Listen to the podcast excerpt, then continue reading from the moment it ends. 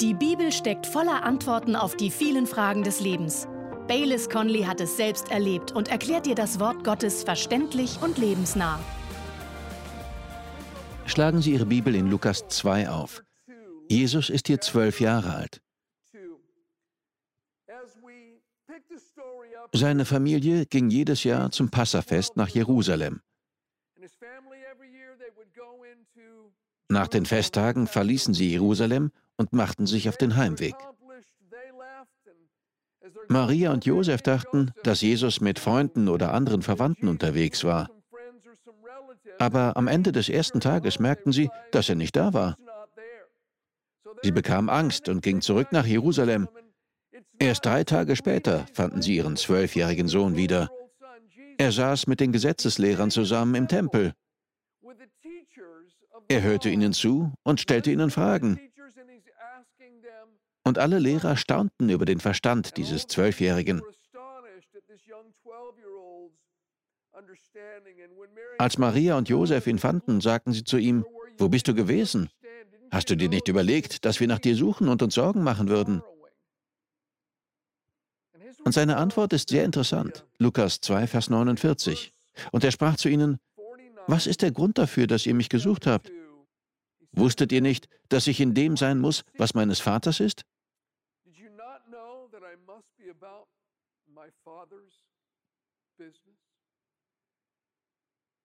Schon mit zwölf Jahren war sich Jesus der Gegenwart seines Vaters bewusst. Er meinte hier offensichtlich nicht seinen Stiefvater Josef, sondern seinen himmlischen Vater. Ich bin sicher, dass diese Worte großen Eindruck auf Maria und Josef gemacht haben.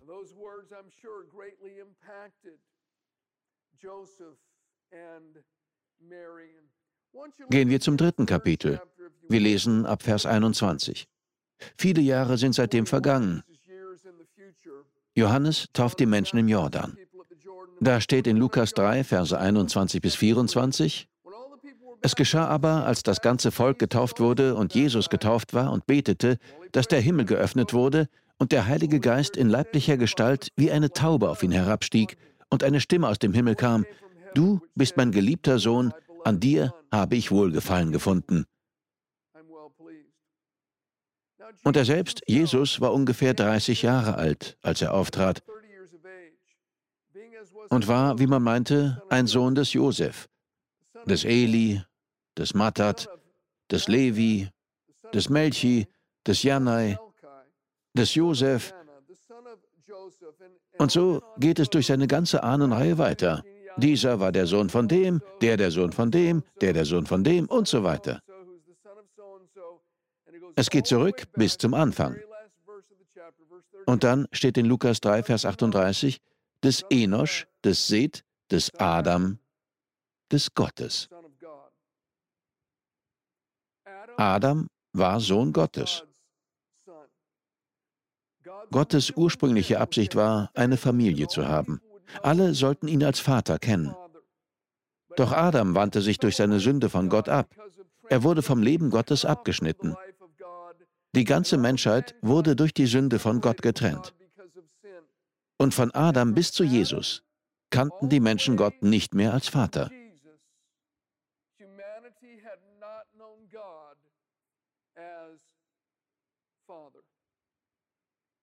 In den Propheten, besonders bei Jeremia und Jesaja, hatte Gott zu Israel gesagt, dass er möchte, dass sie ihn als Vater kennen.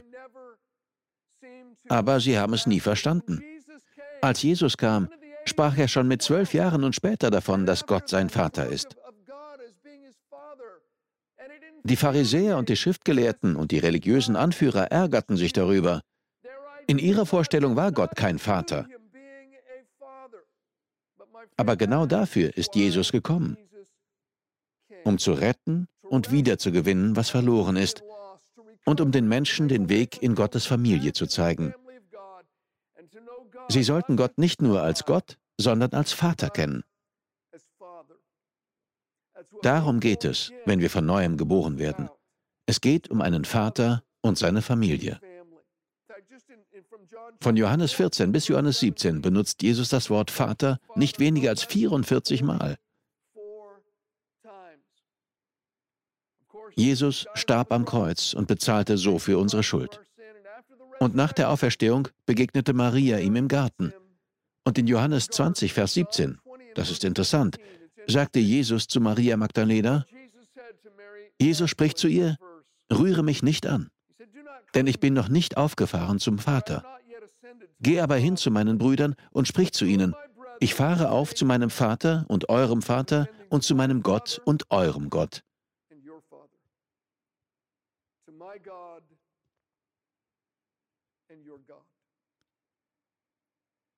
Sie hatten über drei Jahre mit Jesus zusammengelebt und gehört, wie er immer über den Vater und seine Beziehung zum Vater redete und darüber, was der Vater tun würde. Sie hatten gehört, wie Jesus gesagt hatte, ich tue nur das, was der Vater mir zeigt. Die Werke, die ich tue, sind nicht meine, sondern die des Vaters. Es ging immer um seine Beziehung zum Vater. Und nun, nach der Auferstehung, kommt auf einmal die Botschaft von Maria Magdalena, ich habe Jesus gesehen. Er hat mir gesagt, dass ich euch sagen soll, dass er zu seinem und eurem Vater auffährt. Alles wird sich ändern. Ihr habt jetzt die Gelegenheit, Gott als euren Vater kennenzulernen.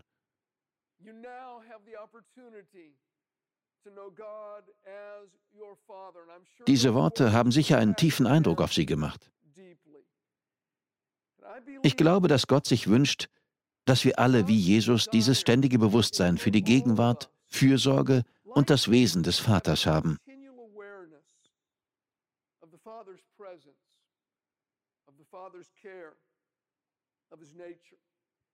Ich weiß, dass manche nun sagen werden, das wäre zwar toll, aber ich kann mir das nicht vorstellen. Ich habe nie einen Vater gehabt. Oder mein Vater war ein schlechter Vater. Ich kann mir einfach keinen guten Vater vorstellen. Sehen Sie, es geht nicht darum, einer biblischen Aussage zuzustimmen. Wir reden hier über eine Erkenntnis, die Ihnen der Heilige Geist schenken möchte. Ich möchte Sie also ermutigen, bleiben Sie offen.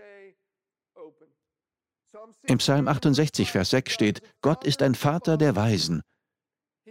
Er kann der Vater sein, den Sie nie gekannt haben. Ihr irdischer Vater mag furchtbar gewesen sein und seine Aufgabe schlecht gemacht haben, aber Sie können Gott, den perfekten Vater, kennenlernen. Das wünscht Gott sich. Wenn wir offen bleiben, können wir seine Vaterschaft erkennen. Wenn Sie von neuem geboren sind, ist er Ihr Vater. Aber vielleicht haben Sie noch nicht so viel von dieser Beziehung profitiert, wie Sie könnten. Gottes Wesen hat viele verschiedene Facetten und sie sind alle sehr wichtig. Die verschiedenen Aspekte seines Wesens fügen sich vollkommen harmonisch und ohne Widerspruch ineinander. Welchen Teil seines Wesens Gott offenbart, hängt davon ab, wann und wem gegenüber er das tut.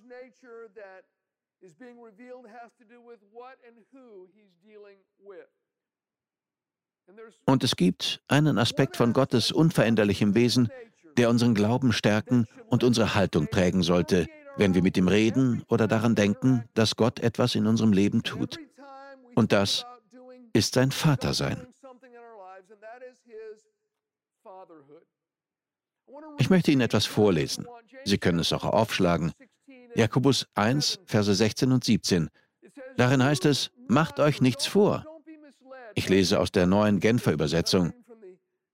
Macht euch nichts vor, meine lieben Geschwister. Von oben kommen nur gute Gaben und nur vollkommene Geschenke. Sie kommen vom Schöpfer der Gestirne, der sich nicht ändert und bei dem es keinen Wechsel von Licht zu Finsternis gibt. Gott als Vater ändert sich nie. In seiner Güte und Vollkommenheit gibt es nicht die kleinste Veränderung oder Abweichung. Das sind die einzigen Gaben, die er uns gibt. Alles, was von ihm kommt, ist gut und vollkommen. Erinnern Sie sich daran, was Pastor Joel einmal erzählt hat. Seine Familie wohnte in einem zweigeschossigen Haus und manchmal stritten sich seine Kinder im Untergeschoss. Dann rief er die Treppe hinunter, was ist denn da unten los? Bis er irgendwann sagte, muss ich erst runterkommen? Viele Leute denken, dass Gott genauso ist. Was ist da unten los? Muss ich erst runterkommen? Sie denken, dass Gott etwas Schlimmes geschehen lässt, sobald sie versagen. Sie denken, dass Gott zornig ist und nur auf die Gelegenheit wartet, sie zu erwischen. Nein, Gottes Gaben sind immer gut und vollkommen. Nicht gut und leicht. Hier steht nicht, nur Gutes und Leichtes kommt von oben. Manches, das Gott uns schenkt, in das er uns hineinführt oder das er uns sagt, ist ganz schön schwierig. Aber es ist immer gut und vollkommen. In 1. Mose 1, Vers 31 steht, und Gott sah alles, was er gemacht hatte, und siehe, es war sehr gut. Er hat sich nicht verändert. Psalm 145, Vers 9. Der Herr ist gut zu allen. Sein Erbarmen ist über alle seine Werke. Gehen wir zu einer anderen Stelle, Matthäus 7. Ich hoffe, Sie mögen Ihre Bibel. Wir werden nämlich heute vieles darin nachschlagen. In Matthäus 7 sagt Jesus etwas über den Vater. Wir lesen ab Vers 9. Da sagt Jesus, oder welcher Mensch ist unter euch, der, wenn sein Sohn ihn um ein Brot bittet, ihm einen Stein geben wird? Und wenn er um einen Fisch bittet, wird er ihm eine Schlange geben? Wenn nun ihr, die ihr böse seid, euren Kindern gute Gaben zu geben wisst, wie viel mehr wird euer Vater, der in den Himmeln ist, Gutes geben denen, die ihn bitten?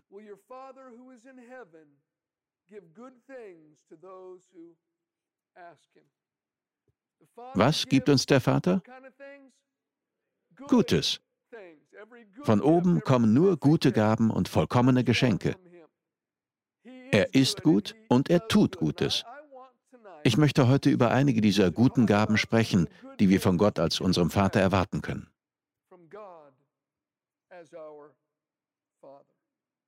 Sind Sie bereit? Erstens, das erste gute und vollkommene Geschenk, das er Ihnen als seinem Kind machen möchte, wenn Sie es geworden sind, ist der Heilige Geist. Die Parallelstelle zu dem, was wir gerade in Matthäus 7 gelesen haben, steht im Lukasevangelium im 11. Kapitel in den Versen 11 bis 13. Ich will es vorlesen. So beschreibt Lukas, was Jesus sagte. Lukas 11, Verse 11 bis 13. Welcher Vater unter euch wird seinem Sohn einen Stein geben, wenn er ihn um Brot bittet? Das haben wir gelesen. Natürlich keiner. Oder wenn er ihn um einen Fisch bittet, gibt er ihm statt des Fisches eine Schlange? Oder auch, wenn er um ein Ei bittet, wird er ihm einen Skorpion geben? Wenn nun ihr, die ihr böse seid, euren Kindern gute Gaben zu geben versteht, wie viel mehr wird der Vater im Himmel den Heiligen Geist denen geben, die ihn bitten? Wie viel mehr wird der Vater im Himmel denen den Heiligen Geist geben, die ihn bitten? Apostelgeschichte 1, Verse 4 und 5. Das ist nach der Auferstehung. Und als er mit ihnen versammelt war, befahl er ihnen, sich nicht von Jerusalem zu entfernen, sondern auf die Verheißung des Vaters zu warten, die ihr, sagte er, von mir gehört habt, denn Johannes taufte mit Wasser, ihr aber werdet mit Heiligem Geist getauft werden nach diesen wenigen Tagen.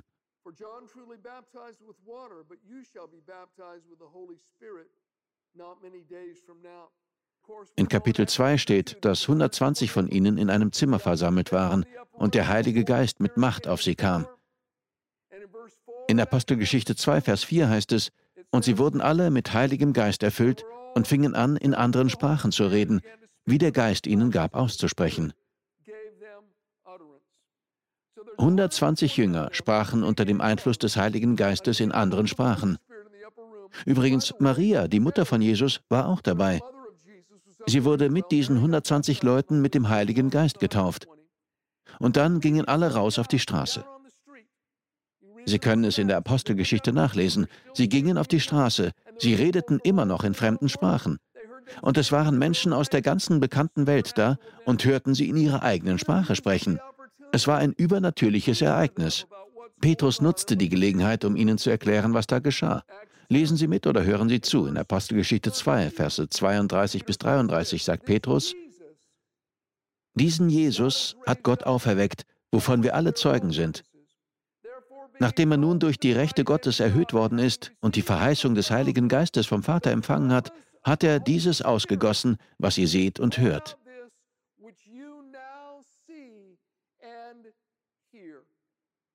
Apostelgeschichte 2, Verse 38 und 39. Petrus aber sprach zu ihnen, Tut Buße, und jeder von euch lasse sich taufen auf den Namen Jesu Christi zur Vergebung eurer Sünden. Und ihr werdet die Gabe des Heiligen Geistes empfangen. Denn euch gilt die Verheißung und euren Kindern und allen, die in der Ferne sind, so viele der Herr, unser Gott, hinzurufen wird. Die Zusage des Vaters, das Geschenk des Heiligen Geistes, gilt ihnen und ihren Kindern und allen, die in der Ferne sind, so viele der Herr, unser Gott, hinzurufen wird. Damit ist sowohl eine räumliche als auch zeitliche Ferne gemeint. Ich bin einer davon. Ich bin zeitlich weit entfernt, 2000 Jahre später. Aber diese Zusage gilt auch für mich. Und sie gilt auch für Sie. Sie gilt für alle, die der Herr, unser Gott, hinzurufen wird.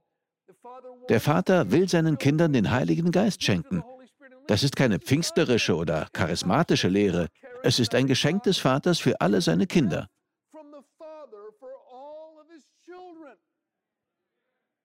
Das ist das Erste, das der Vater seinem Kind schenken möchte, den Heiligen Geist.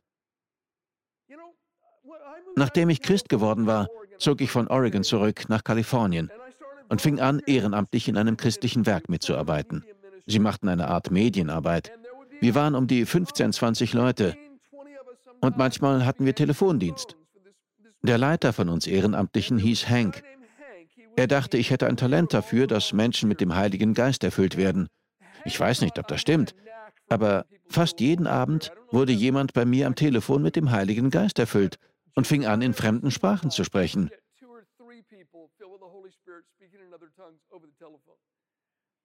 Zum Beispiel rief jemand an und sagte, ich möchte gern 15 Dollar spenden, damit in Jerusalem ein Baum gepflanzt wird. Ich antwortete, okay, geben Sie mir Ihre Kontodaten. Danke. Übrigens, haben Sie schon den Heiligen Geist empfangen? Nein, davon habe ich noch nie gehört.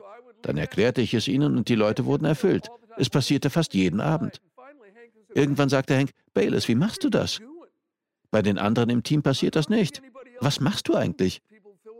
Ich antwortete, ich sage Ihnen nur, was in der Bibel steht. Und die Bibel bringt den Glauben hervor, um den Heiligen Geist zu empfangen. Ich erzählte ihm, was ich den Leuten sagte, und dass der Heilige Geist etwas ist, das der Vater uns schenken möchte. Ich sagte, keine Sorge, wenn wir den Vater um den Heiligen Geist bitten, wird er uns nicht eine Schlange oder einen Skorpion geben. In der Bibel sind das Bilder für böse Geister. Jesus sagte, wenn ihr um Brot bittet, werdet ihr keine Schlange bekommen. Wenn ihr um ein Ei bittet, werdet ihr keinen Skorpion bekommen. Wenn ihr den Vater um den Heiligen Geist bittet, werdet ihr ihn auch bekommen. Jesus ist in den Himmel aufgefahren und diese Gabe ist ausgegossen worden. Sie steht uns zur Verfügung. Sie ist ein Geschenk für alle, so viele der Herr, unser Gott, zu seinen Kindern und allen, die in der Ferne sind, hinzurufen wird.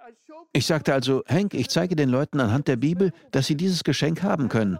Dann zeige ich ihnen in der Apostelgeschichte, wie Menschen mit dem Heiligen Geist erfüllt wurden und anfingen in anderen Sprachen zu reden. Vielleicht denken Sie jetzt, ich muss in fremden Sprachen reden? Nein, Sie dürfen. Es ist großartig. Ich zeigte den Leuten also ein paar Bibelstellen und sagte dann, wollen wir Gott darum bitten? Dann betete ich am Telefon mit demjenigen am anderen Ende. Und dann sagte ich, wenn ich Amen sage und Sie mitgebetet haben und Amen gesagt haben, sagen Sie nichts mehr in Ihrer Sprache. Sie können schließlich nicht zwei Sprachen gleichzeitig sprechen. Ich kann ein bisschen Spanisch, aber nicht gleichzeitig mit Englisch.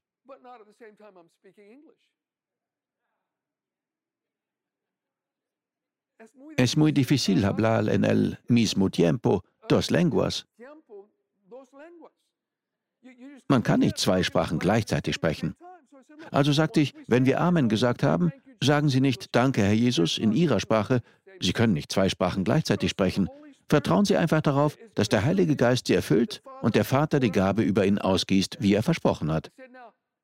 Ich las die Bibelstelle vor und sagte, hier steht, sie wurden alle mit Heiligem Geist erfüllt und fingen an, in anderen Sprachen zu reden, wie der Geist ihnen gab, auszusprechen. Und ich sagte, sehen Sie, nicht der Heilige Geist hat gesprochen, sondern Sie. Der Heilige Geist bewegte Ihre Stimmbänder, aber Sie haben selbst gesprochen.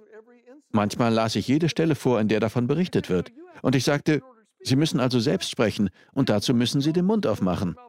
Im Buch Hiob heißt es, Sie sperrten Ihren Mund auf wie nach dem Spätregen. Der Spätregen ist ein Bild für den Heiligen Geist. Ich sagte also, sind Sie bereit? Beten wir. Dann beteten wir und baten den Vater um den Heiligen Geist. Amen. Dann sagte ich, gut, Bilden Sie einfach einen Laut und der Heilige Geist wird Ihre Zunge bewegen. Und fast jedes Mal wurden sie sofort mit dem Heiligen Geist erfüllt und fingen an, in anderen Sprachen zu reden. Eines Abends, nachdem alle Besprechungen vorbei und alle anderen gegangen waren, rief Henk uns zu einem Gebetstreffen zusammen. Wir waren etwa 20 Leute. Es war am Ende des Abends und bevor wir nach Hause gingen, wollte er, dass wir noch zum Beten zusammenkamen. Wir gingen also in einen kleinen Raum. Da klopfte es an der Tür. Ein Paar aus Arizona war den ganzen Weg bis zu uns gefahren, weil sie unsere Sendungen gesehen hatten. Sie waren von Arizona nach Kalifornien gefahren, weil sie vom Heiligen Geist erfüllt werden wollten. Doch die Leute, die immer vor der Kamera standen, waren schon gegangen. Aber dann hörten sie jemanden im Hinterzimmer und klopften. Sie redeten mit Hank. Dann kam Hank zu mir und sagte, Bayless, hier ist dieses wunderbare Paar. Sie sind von Arizona bis zu uns gefahren, um mit dem Heiligen Geist erfüllt zu werden. Redest du mit ihnen? Ich sagte, gerne. Ich ging also zu ihnen. Aber ein anderer Ehrenamtlicher hatte gehört, was Hank gesagt hatte. Er ging zu dem Paar hin und fragte sie, ihr wollt also mit dem Heiligen Geist erfüllt werden? Sie sagten, ja. Er rief jemanden zu, hol das Öl. Also holten sie eine Flasche Öl und gossen es dem Paar auf den Kopf. Das ist okay. In der Bibel wird auch davon gesprochen, mit Öl zu salben. Aber dann fingen sie an, für die beiden zu beten und sie fast eine Stunde lang zu malträtieren. Sie schrien sie an, schrien in fremden Sprachen auf sie ein und packten ihre Hände. Und sie erklärten ihnen überhaupt nichts. Ich weiß noch, dass eine Frau anfing, den beiden die Waden zu massieren. Also setzte ich mich einfach hin. Hank und seine Frau setzten sich neben mich. Und wir saßen da und schauten eine Stunde lang zu, wie alle diesen beiden die Hände auflegten, sie umschubsten, sie dazu brachten, sich hinzuknien und ihnen alle möglichen schlechten Ratschläge gaben. Nach einer Stunde hörten sie auf. Nach und nach verließen alle den Raum. Schließlich waren nur noch das Paar, Hank, seine Frau und ich übrig. Hank fragte, redest du mit ihnen? Und ich sagte, natürlich. Also ging ich hin und sagte, hallo, ich heiße Bayless. Haben Sie den Heiligen Geist durch all das hier empfangen? Und der Mann schaute mich an und sagte, wenn, dann habe ich es nicht gemerkt. Ich sagte, haben Sie eine Bibel dabei? Er sagte, ja. Er holte seine Bibel heraus und wir schauten uns fünf Minuten lang die Bibelstellen an, die ich vorhin genannt habe. Dann sagte ich, sollen wir den Vater darum bitten? Sie sagten, okay. Ich sagte, heben Sie Ihre Hände. Dann beteten wir. Und als wir gebetet hatten, fingen beide an, in anderen Sprachen zu sprechen, wurden mit dem Heiligen Geist erfüllt und wir erlebten eine wunderbare Zeit in der Gegenwart Gottes. Wenn Sie noch nie mit dem Heiligen Geist erfüllt worden sind, dann ist das etwas, das der Vater Ihnen schenken will. Wenn wir auf das stellvertretende Opfer Jesu schauen und ihn als unseren Herrn und Retter annehmen, werden wir gerettet. Aber aus der Taufe mit dem Heiligen Geist, dieser Gabe des Heiligen Geistes, kommt Kraft. Manche von ihnen fühlen sich wie ausgedörrt. Sie denken, es muss doch noch mehr geben. Ja, es gibt mehr. Der Vater möchte sie mit dem Heiligen Geist erfüllen. Sie können ihn heute noch haben, wenn sie wollen. Er ist der gleiche gestern, heute und in alle Ewigkeit. Sie müssen nicht in fremden Sprachen reden, um in den Himmel zu kommen. Ihr Vertrauen auf Jesus bringt sie in den Himmel. Der Heilige Geist gibt ihnen Kraft. Es ist ein Geschenk, das wir von unserem Vater im Himmel erwarten sollen.